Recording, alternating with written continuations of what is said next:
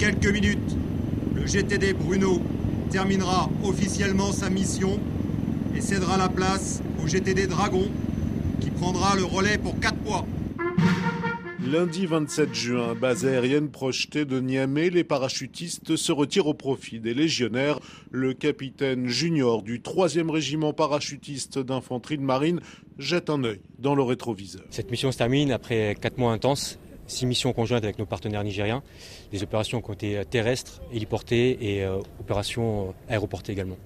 Donc quatre mois denses en fait nous ont permis d'occuper le terrain et de lutter contre la présence des GATT dans la zone de Almaou. Après quatre mois d'opérations éprouvantes, vous pouvez rentrer en France avec le sentiment du devoir accompli. Depuis un an, le groupe tactique désert numéro 3, soit 250 soldats français, est déployé à proximité de la frontière avec le Mali. C'est l'opération Almaou, objectif protéger le Niger contre l'incursion du groupe État islamique au Grand Sahara, souffle le colonel Barbarin, commandant du GTD-3 Bruno. Almaou, c'est une opération euh, menée par les forces armées nigériennes dans le Liptako nigérien. Donc cette euh, zone qui est située au sud de la frontière avec le Mali, à l'est du fleuve Niger.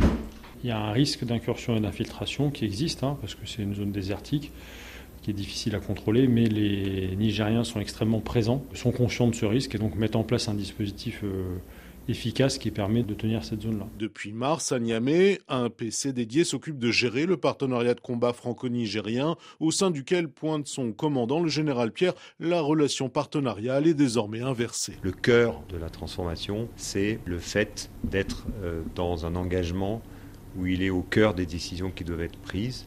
ça s'est traduit assez vite ici au Niger par euh, le groupement tactique qui se met aux ordres d'un général nigérien, d'un état-major nigérien pour conduire des opérations. On n'est pas dans un système on décide des choses et on invite le partenaire en fonction de ce que nous on a prévu, mais in fine, c'est lui qui décide et qui euh, construit l'opération et qui la conduit. Tirant les leçons de l'intervention au Mali, le général Laurent Michon, patron de la force Barkhane, l'assure. Désormais, au Sahel, la France agira en soutien, mais plus à la place des armées partenaires.